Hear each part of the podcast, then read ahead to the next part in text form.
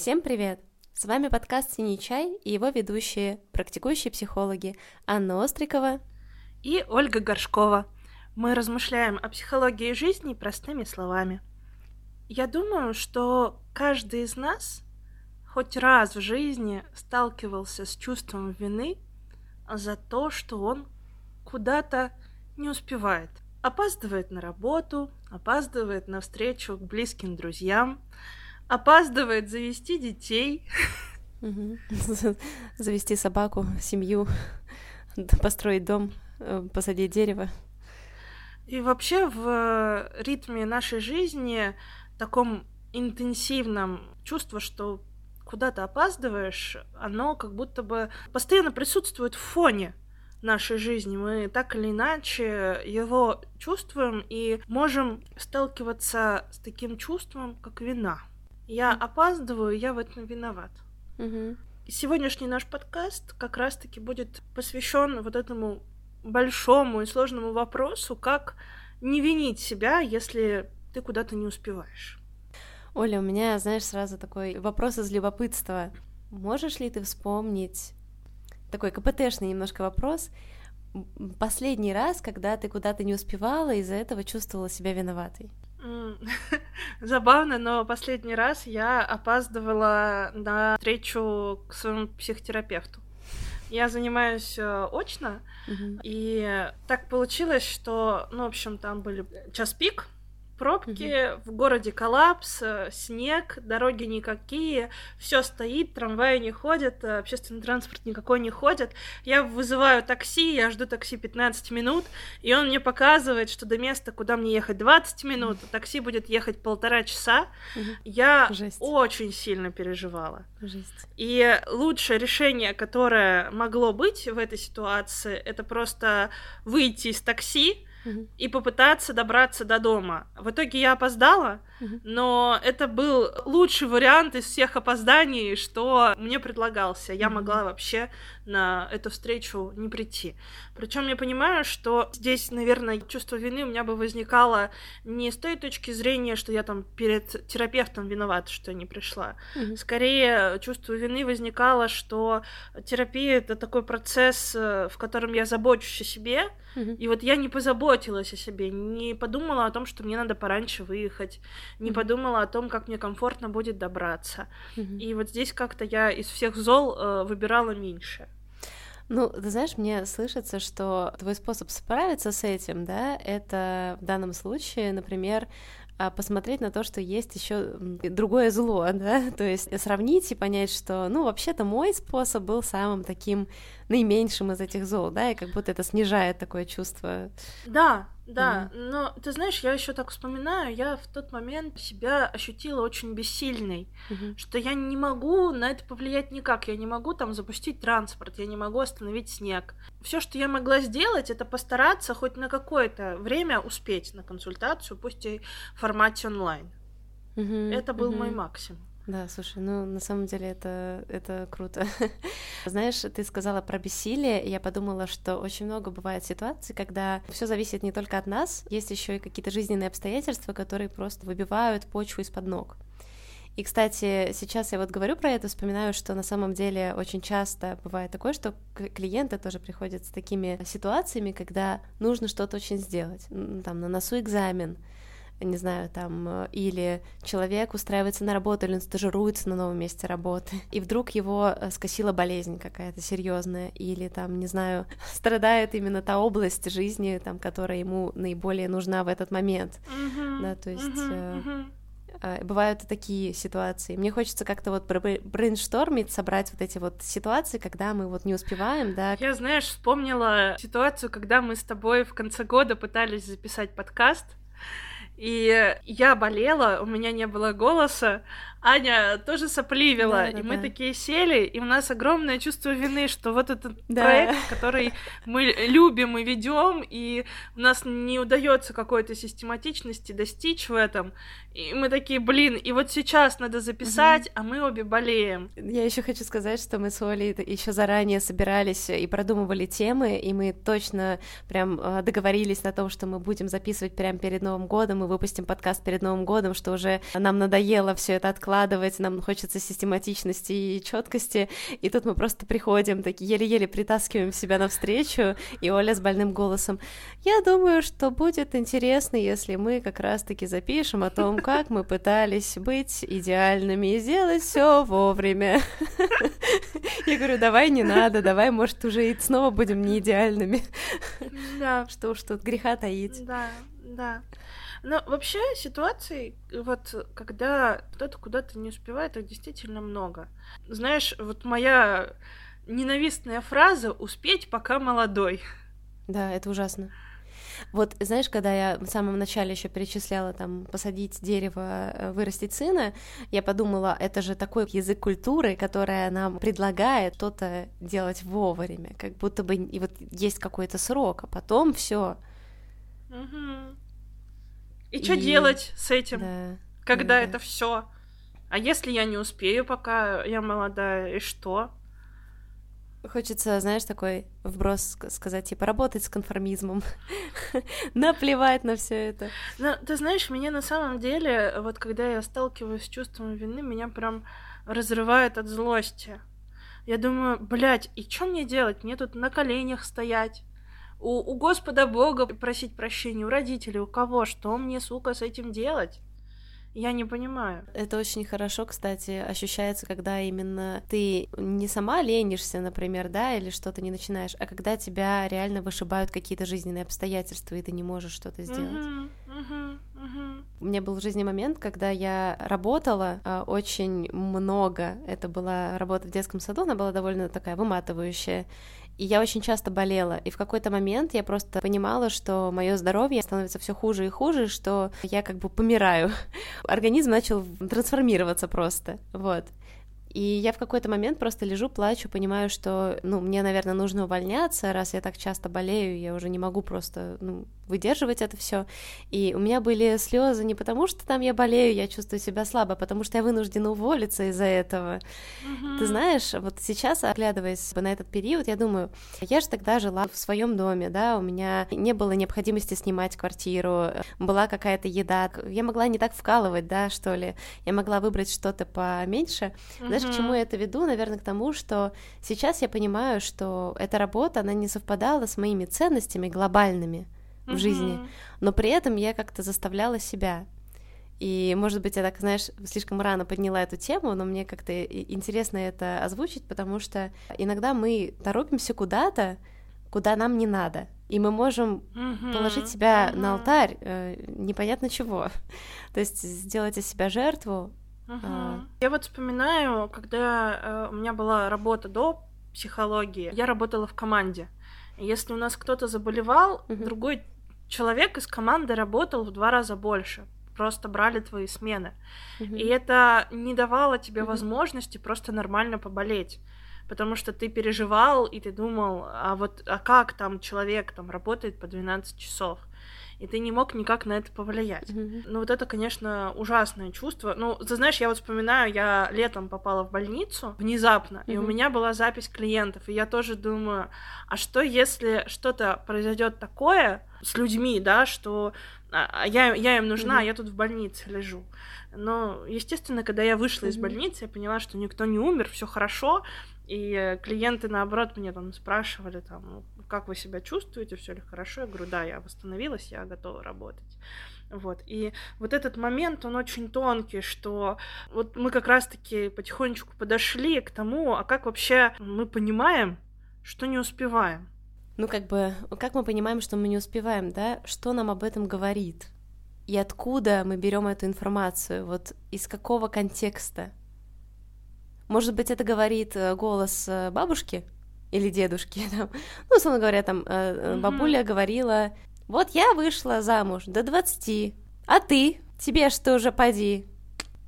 Детей надо рожать, пока молодая. Да, да, да. Потом да, сил не будет, потом да, здоровье да. не позволит. Хотя сейчас такие технологии, которые нам позволяют э, рожать в любом возрасте. Ну, ну да. практически в любом. Ну да, да, да, такое. А, окей. А, с одной стороны, это может быть, я так сейчас псих, психологически размышляю, да, это может быть какой-то голос э, значимых для нас людей, да, или людей, с которыми мы росли, который нас подстегивает куда-то. Мгм.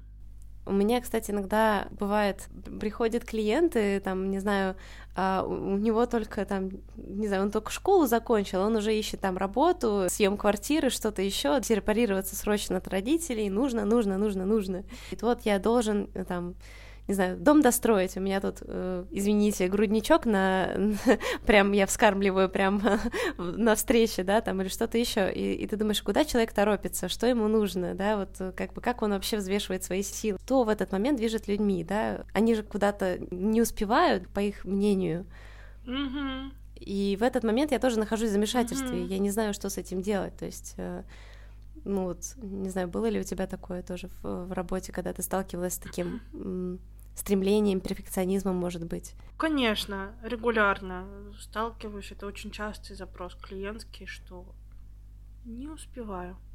Особенно, конечно, меня впечатляет, когда женщины в декрете стараются вести быт, Да-да-да. стараются как-то воспитывать ребенка, стараются зарабатывать. Я думаю, женщина, остановись, что ты делаешь? У тебя же маленький ребенок на руках. У тебя сейчас цель э, дать возможность ему подрасти. Да, это как бы это уже работа. Это уже работа. Я всегда говорю, что вообще-то воспитание ребенка это уже колоссальный труд. У вас нету перерыва, Да. нет отпуска, нет выходных, вы все время на связи, come on. Куда еще? Ты знаешь, я почему-то сейчас подумала, ты вот говорила про то, что, да, что это чьи слова там бабушек, дедушек. И мне кажется, что в этом плане мы как будто бы немножко додумываем за других. Ну, в том плане, что вот эти бабушки, дедушки, они говорят про то, что надо вот рожать Мгм. там как можно раньше. Я фантазирую сейчас.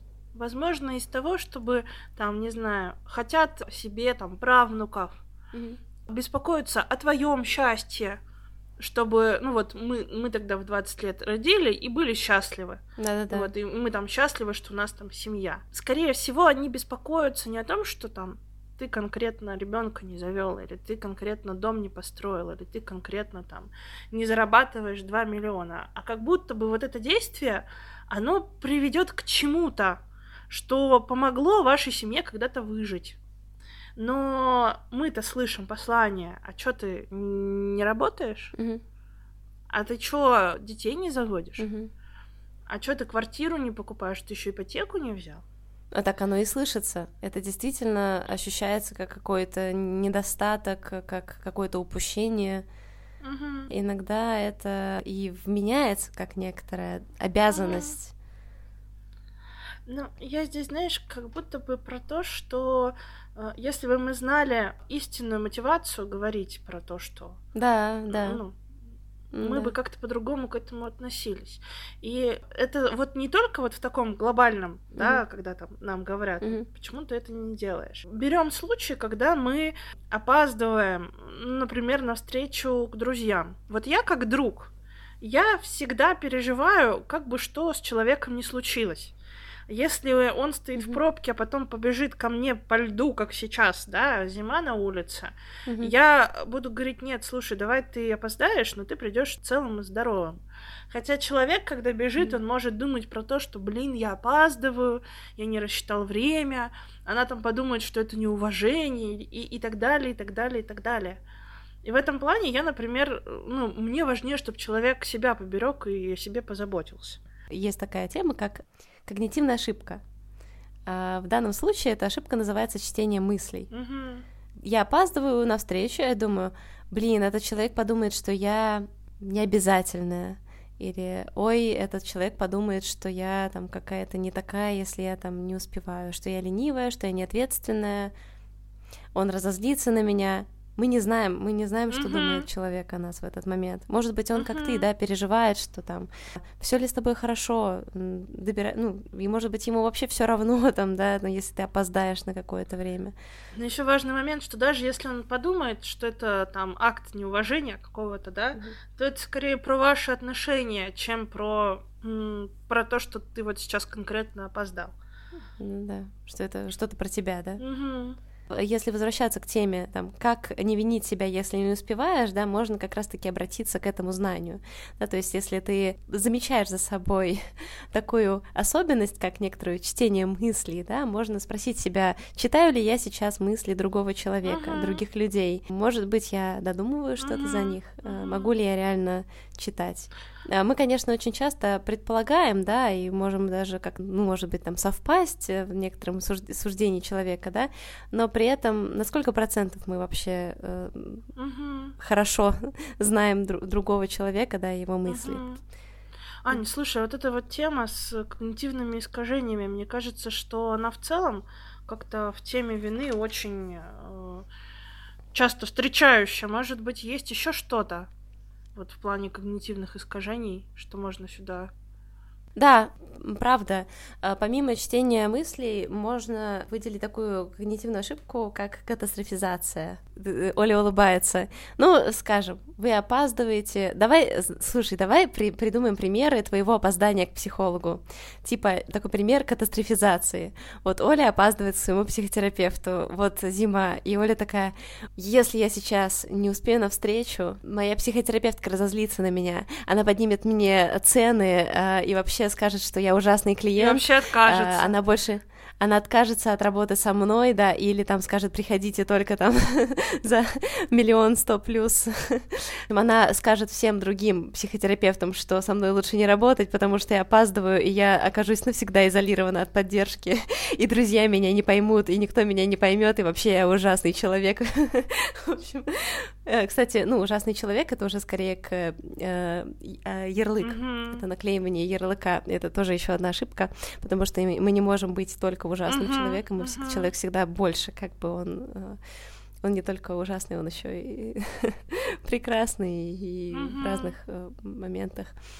Катастрофизацию я э, объяснила, да, то есть э, из всех вариантов э, развития событий вы продумываете наиболее худший, вы представляете себе наиболее худший, который делает все просто ужасным. Вот если я сейчас не найду себе там э, партнера, uh-huh. то потом я останусь одна в старости, я умру, и никто мне не подаст стакан воды.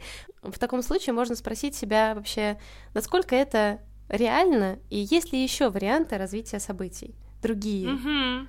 Это правда. Может быть, э, мне очень нравится, знаешь, когда ко мне приходит клиент, например, он говорит, я тут вот так вот у меня был складывалась ситуация, вот этого я боялся, капец, там уволят с работы. Я говорю, а в итоге как получилось?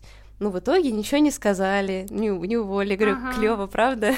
Смотрите, как это интересно. То есть ваш мозг, он привык, ну, думать, что там вас уволят, вас накажут, а в реальности она не всегда такая. У меня одна из самых больших катастрофизаций в жизни, это была тема с ЕГЭ. Когда нам приходили и говорили, если вы не сдадите ЕГЭ, ваша жизнь закончится. Угу, капец. Вы никогда не сможете найти работу. Вас никто не полюбит, и вы будете самым последним человеком на Земле. Но ты знаешь... Так и говорили, вас никто не полюбит. Ну, я в целом говорю, что вот этот масштаб был, что нам говорили, что вы самый худший класс, вы никогда не сдадите экзамены, вы никогда ничего не добьетесь, если вы вот сейчас будете плохо готовиться, произойдет какой-то, не знаю, атомный взрыв случится. Я хочу предложить нашим слушателям написать в комментариях, если они тоже учились в самом худшем классе. Мне кажется, это все слышали. Просто я никогда не встречала человека, который бы сказал, что он учился в нормальном классе. Да-да-да. И э, что самое интересное, что у нас ребята было пару человек, которые заканчивали со справкой. Но и они сейчас живут, и они сейчас работают, mm и они сейчас покупают квартиры, и они сейчас э, строят семьи, mm-hmm. и ничего не произошло. А тогда это ощущалось как что-то вообще неподъемное. Я не сдам экзамены, и как я буду дальше жить. Точно такая же катастрофизация бывает, когда расстаешься с человеком, mm-hmm. и ты думаешь, вот мы сейчас, сейчас расстанемся, и это, ну вот настолько меня разорвет, угу. что я вообще существовать не смогу. Да, да, да, да. Да, а в итоге ты не, не только выживаешь, но ты еще и удовольствие получаешь от жизни спустя какое-то время. Да, да, да, да. А, вот очень похожая когнитивная ошибка на катастрофизацию, но она такая немножко другая. Это предсказание будущего. То есть это тоже момент на самом деле про не успею. Если я не успею, то предсказание будущего может быть тоже негативным, Но волшебники ли и экстрасенсы ли мы? Можем ли мы читать мысли и предсказывать будущее? А, спойлер, ну не очень. В этом плане тоже работа идет в том ключе, что ты продумываешь возможные варианты развития событий. Получил ты справку, да, вместо аттестата. Давай подумаем, а что еще, ну, как бы помимо там э, того сценария, который, например, рисует себе мозг, да, там все, э, теперь для меня закрыта работа, теперь для меня закрыто все, а если узнаю, то и отношения, там, да, ну не знаю, там, что у человека может быть в мыслях, да, ну, я никчемен, я неудачник, теперь вот мне только там скитаться э, по улице. Mm-hmm а какие еще могут быть варианты, да? Ну, а может быть так, что там я попробую какую-то идею реализовать и открою бизнес, а может быть я попробую что-то еще, может быть я пойду и обучусь еще там где-то в отдельной организации, да, то есть... Может быть я пересдам ЕГЭ на следующий да, год, эта возможность да. есть э, у всех. Да, да, да, да, да, даже очень взрослых людей. Когда мы понимаем, что наш мозг, э, он э, тот еще проказник, и мы спрашиваем себя, окей, мозг, ладно, такие-то у тебя мысли, а давай подумаем еще, как может быть еще складываться жизнь, то мы в этом плане помогаем себе в какой-то степени избавиться от этого чувства вины колоссального. Вот. Mm-hmm. Но знаешь, мне еще хочется вот такую тему поднять одну. Вот мне кажется, что она очень такая тут подспудная. Человек может привыкнуть вообще сравнивать себя с другими таким неблагоприятным образом. А, то есть мы выделяем достижения других людей, и мы сравниваем свои неудачи с их достижениями. И наш мозг, он так привыкает, что ли, эм, вот именно к такому взгляду, такому фокусу. Э, он как бы смотрит, там вот у них получается, а у меня нет. Uh-huh. Uh-huh. Он к своим годам уже сделал это, uh-huh. это, это, а я нет. Uh, буквально вот uh-huh. случай был, когда клиент говорил, вот мне 26 лет, угу. а люди в среднем живут 60. Угу. Я же прожил половину жизни и ничего не сделал. Угу. Мы не берем, знаешь, в расчет, что за эти 26 лет человек родился, да, да. научился ходить, научился говорить, там, закончил школу, получил образование, влюблялся, расставался, искал себя, то есть как бы да, да, нет, я полжизни прожил, да. а семьи у меня нет. Да-да, да. Иногда хочется познакомить клиентов между собой, чтобы просто, ребят, вы тут не одни. вот, э, ну, э, в том, ну, я так шучу, конечно, мы не, мы не можем этого делать, да, а, но э, это про то, что, а ты не один такой. То есть очень много людей, там, 26 годам, да блин, ну, первых отношений не было, не то, что там каких-то семейных. Конечно. Да, конечно, кто-то развелся уже. Но есть еще очень много людей, которые только начинают. И, между прочим, даже у этого есть некоторый термин late bloomers, такие люди позднего расцвета. Mm-hmm мы можем и образование начать получать там в, гораздо позднем возрасте, чем сразу после школы, да, как это принято. Мне хочется сказать более сознательном возрасте. Да, да, да. Мы до вот этого, до этой точки каждый должен дойти самостоятельно. Эта точка у каждого своя. Да. И знаешь, я еще так подумала, это такая отдельная мысль о том, что почему вообще молодость э, считается такой ценностью. Очень часто есть такое, ну, сожаление, вот я встречала у девушек именно, что типа вот я молодая, меня как бы никто так и не оценил, что ли, в моем молодом возрасте, да, никто со мной так и не побыл в моей юности, никто как бы не разделил этот этап жизни со мной, да, я уже там подвигаюсь к возрасту зрелости, но в зрелости ты же тоже там будешь уникально и даже в старости ты будешь уникально, э, и ты будешь э, прекрасно в каком-то другом контексте. Ты знаешь, я сейчас это в такой улыбке расплываюсь, у меня какое-то приятное тепло по телу разливается от, от мысли того, что вот с этой уникальностью собственной у нас у самих есть возможность побыть рядом. Да, да. Не у кого-то. И только мы обладаем вот этой возможностью побыть сами с собой, заметить себя в разных возрастах, угу. заметить себя, как мы прекрасны.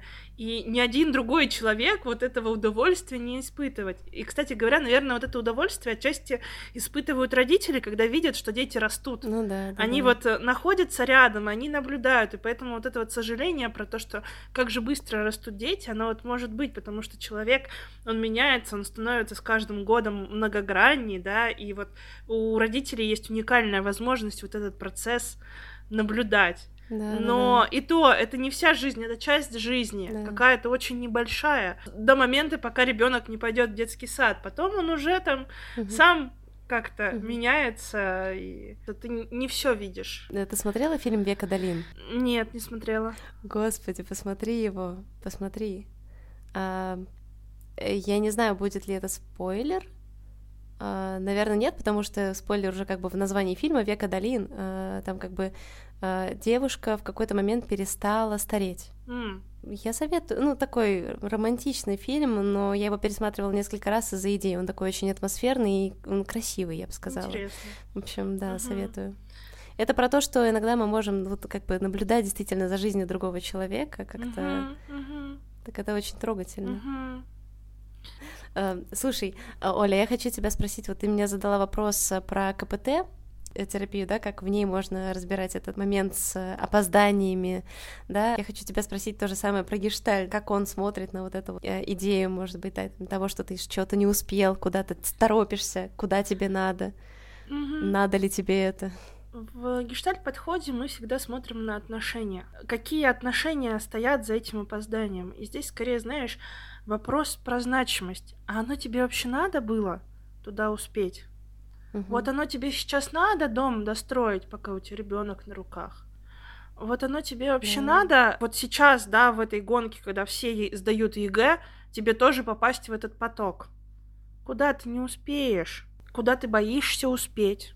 А оно тебе вообще нужно, вот то, что происходит. Когда тебе говорят, что вот, надо в 20 лет выйти замуж, родить ребенка. У тебя какой-то инсайт, похоже, про- произошел. Да, слушай, а ведь эта манипуляция есть такая очень распространенная. Когда к тебе подходит кто-то на улице, продает какой-то продукт и говорит сейчас, вот сейчас или никогда. Это же типичная ловка рекламы. Либо сейчас, либо никогда. Давай быстрее, быстрее. Это очень хороший такой триггер, да, и люди как бы могут цепляться за это, Мгм. потому что вот действительно у нас что-то такое есть, но мы боимся не успеть. Вовремя остановить себя, спросить, а оно мне надо, это хороший вопрос. Клево, что ты про это вспомнила, потому что вообще все вот эти черные пятницы, распродажи, скупаем все. А оно мне надо вообще все скупать. Или мне там надо это, чтобы оно приходило вовремя. Мгм. Да, Вот. И в этом плане вот Мгм. мы как-то через вот это обнаружение потребности. У меня есть потребность вот конкретно сейчас а, приходить на встречу. Знаешь, э, очень много мемов в интернете про то, что когда ты сначала назначил встречу с другом, а потом не захотел туда приходить. да, да. И ты опаздываешь, и ты потом без настроения. Ну, вот эта вот история про то, что, ну, ты не хочешь туда идти. Да. Не, неужели тебя друг не поймет, если ты ему позвонишь и скажешь, слушай, я вот вообще сегодня никакой, Мгм. я расклеился, я не, не, не хочу сегодня идти никуда. Мгм. Я еще подумала, что вообще-то, когда мы опаздываем куда-то, про встречу, например, если говорить, да, то это же может быть таким признаком некоторого сопротивления, когда мы не очень-то хотим туда. Ну, как бы, может, или какая-то часть нас против, да. Иногда человек действительно удивляется сам себе, потому что вот он хочет жить здоровым образом жизни, он хочет, не знаю, там, зарабатывать больше денег, он говорит, я вот э, поставил себе цель, там, к Новому году, там, достичь вот такого-то уровня зарплаты, и он в какой-то момент обнаруживает, что вообще-то ему страшно получать вот этот вот заработок. То есть, Мгм. а, или что-то еще. Он морально не готов к этому, или он считает, что там богатые люди это какие-то там неправильные люди, да, и у него блок стоит, ну, условный, да, там когнитивный, что если я там стану богаче, я буду плохим человеком, неправильным. Очень много вещей, которые, знаете, так еще подспудно можно выискивать, в общем-то, ну, в процессе такого уже анализа, работы над собой, когда ты уже на психотерапии, ты как бы начинаешь разбирать эти вот кирпичики по полочкам, там, раскладывать. Определенный уровень заработка защищает нас в каких-то отношениях. Ну, Например, если я начну зарабатывать больше, я могу быть должным своим родителям. Мгм. Или там мне будут говорить, что я должен этим с кем-то делиться. В общем, там действительно тема большая, может быть, мы ее как-нибудь возьмем на подкаст. Ты знаешь, я вот сейчас, мы пока вы говорили, я вспомнила, что, да, вот опять же, возвращаясь к опыту работы до психологии, я два года работала продавцом-консультантом, рассыпала чай в магазине, Мгм. И я работала, пока училась в магистратуре, и я очень отчетливо понимала, что когда я закончу магистратуру, я хочу с этой работы уволиться. Если первый год я всегда приезжала вовремя, причем, знаешь, я попадала в самые разнообразные ситуации. То есть у меня была ситуация, когда я устала настолько сильно, что уснула в автобусе и вышла позже своей остановки, а работала я за городом, то есть я вышла где-то на трассе, где нельзя пересесть на другой автобус. Я шла ночью по лесу, по трассе, на меня ехали машины, и я все равно приходила вовремя на работу. А потом уже, когда я закончила магистратуру, уже получила диплом, я начала систематически опаздывать. И я начала получать выговоры на работе за то, что я опаздываю. Хотя на самом деле вот сейчас с mm-hmm. высоты вот пройденного времени я понимаю, что mm-hmm. я уже тогда не хотела туда приходить мне не, не была интересна эта работа. Я понимала, что я там, вот я закончила, я пойду сейчас э, куда-то устраиваться психологом. Mm-hmm. Я опаздывала просто потому, что мне уже не надо было там находиться. Поэтому, когда э, вот опаздываете, да, помимо когнитивных ошибок, спрашиваете mm-hmm. себя, а мне вообще туда надо идти, я вообще этого хочу. Да, да, да. И ты знаешь, мы вот начали наш разговор про чувство вины, да, я говорила про то, что с чувством вины ты не знаешь, что делать. Ты там должен перед Богом в церкви прощения просить, перед друзьями на колени вставать, родителям в ножки кланяться, что ты вовремя там не, не взял квартиру в ипотеку, детей не завел. Работодатель, что ты должен дать работодателю, когда ты опаздываешь, да, что там объяснительную, штраф, что, что. Вот, и вот эта история про то, что с виной, с чувством вины непонятно, что делать это что-то такое аморфное, которое ты не знаешь, как с ним вообще mm-hmm. обходиться, перед кем извиняться. Мне кажется, что Но... тут еще даже помимо вины может быть огромное количество разных эмоций, таких как тревога, страх. Конечно. Да, там... Конечно. Но если мы чувство вины так невзначай поменяем на чувство ответственности, mm-hmm станет немножко яснее, что с этим делать. Я не виню себя mm-hmm. за то, что у меня там в 26 лет нету там своей квартиры, детей, там, не знаю, собаки, образования, чего-то еще.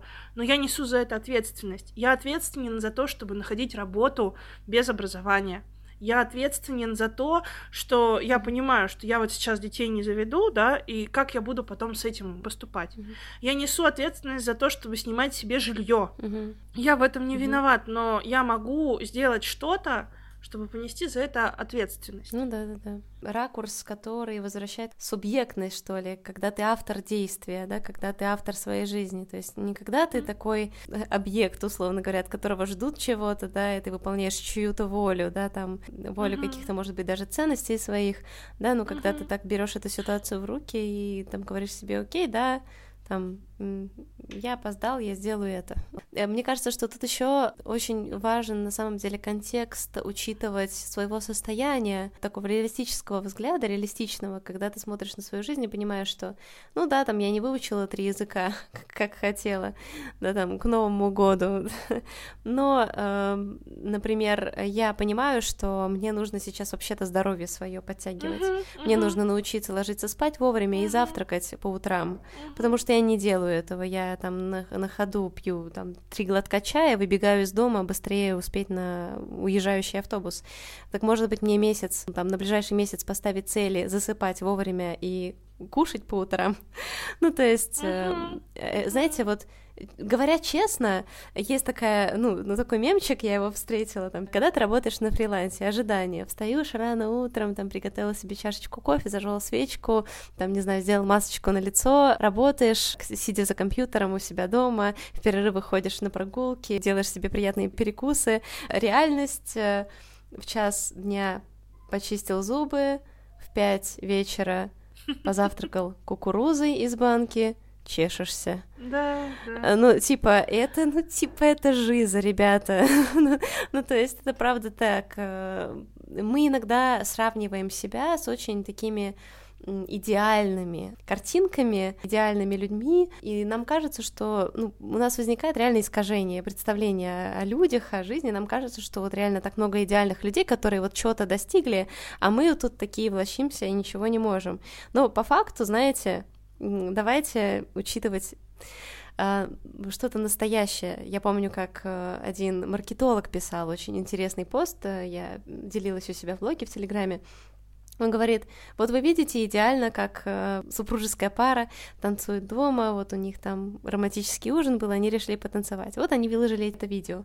Но, ребята, давайте с вами обратим на это внимание. Для того, чтобы снять такое видео, надо установить телефон, да, надо э, проверить свет, чтобы было красиво, надо станцевать, понять, что там какой-то дубль неудачный, выбрать красивый дубль. Пока ты выгружаешь это в сеть, ты пропускаешь, какой у тебя вкусный э, там ужин, потому что ты в этот момент там не замечаешь вкусы еды, ты заморочен тем, как выложить это правильно там, в нужную сеть. Uh-huh. И, в общем, и жизнь при этом теряется. А человек, который просматривает это видео, он думает, как красиво, у людей так все хорошо. Вот у меня такого нет. Ну, возвращение к реальности это тоже такой хороший mm-hmm. пункт в том, чтобы себя не винить и относиться к себе как-то бережнее в этом плане. Ты меня прямо в какие-то размышления погрузила, потому что я поняла, что самые значимые самые важные, красивые моменты своей жизни я не успеваю снимать.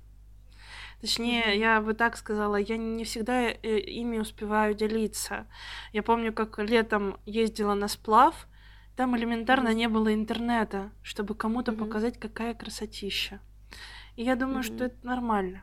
Когда вот мы чем-то таким значимым и самым прекрасным не можем поделиться там в сети, но Опять же, вот возвращаясь к мысли, что мы сами свидетели вот этого события, и это уже значимо, и это уже классно, и это уже важно. И это уже имеет огромную ценность. В общем, ну, слушай, э, мне еще хочется добавить, что не просто так существует практика молчания это что-то про сохранение mm-hmm. этого воспоминания с тобой, да, то есть как-то mm-hmm. сохранение mm-hmm. этой энергии, если можно так сказать, да? Ну, эмоциональной, жизненной, да. не космической, да. приземленной. Да, да. Вот, поэтому, дорогие слушатели, не вините себя Берите ответственность. И опоздали на работе, платите штраф и пишите объяснительные. А может, а может быть и не платите штрафы, не пишите объяснительные. Ну, не может и не Забейте. платите штрафы. Да. А, опоздали на встречу с друзьями, ну позлятся они на вас, но все равно они вас любят. Не успели родить ребенка. Слушайте, у нас столько способов э, рожать детей, у нас столько способов э, быть рядом с детьми в мире, что вы не, то, не только рожать, например, да, и у нас еще. Да, да, вы без ребенка не останетесь. Если, если точно есть такая цель. Да. Вот.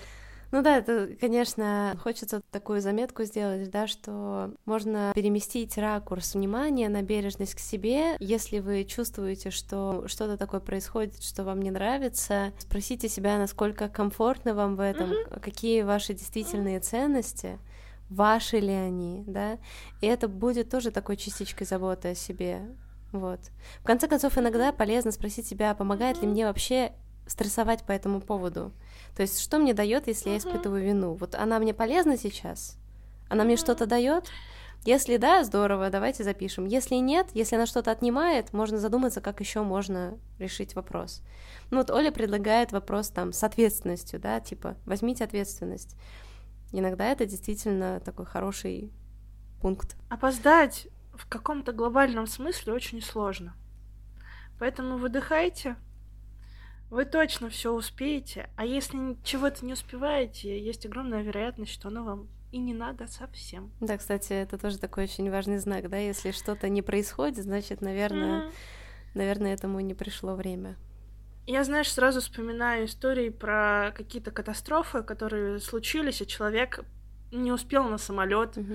не поехал на метро, потому что опаздывал, взял такси. Да. Иногда это может спасти вам жизнь. Так что глобально вы точно все успеете и будете там, где должны быть вовремя. Такое, знаешь, ух, прям даже как-то необычно от этого, угу. когда ты это говоришь. Я думаю, что мы можем на этом завершать. Основные мысли были сказаны и озвучены. А, но я думаю, что да, действительно, мы как-то обсудили такие важные моменты. Если э, я всегда предлагаю писать что-то э, в комментарии, если мы что-то не учли, может быть, наши слушатели дополнят. Не забывайте, что мы практикующие психологи, и вы можете записаться на консультации. Все ссылки прикреплены на сайте как раз-таки э, с подкастом, куда мы его выкладываем. Можно легко найти нас в Телеграме, ВКонтакте, в запрещенной соцсети. Мы будем рады поговорить с вами про то, как можно брать ответственность или ее не брать. Вот. А с вами были Анна Острикова и Ольга Горшкова, наш любимый подкаст «Синий чай». До новых встреч. Пока-пока.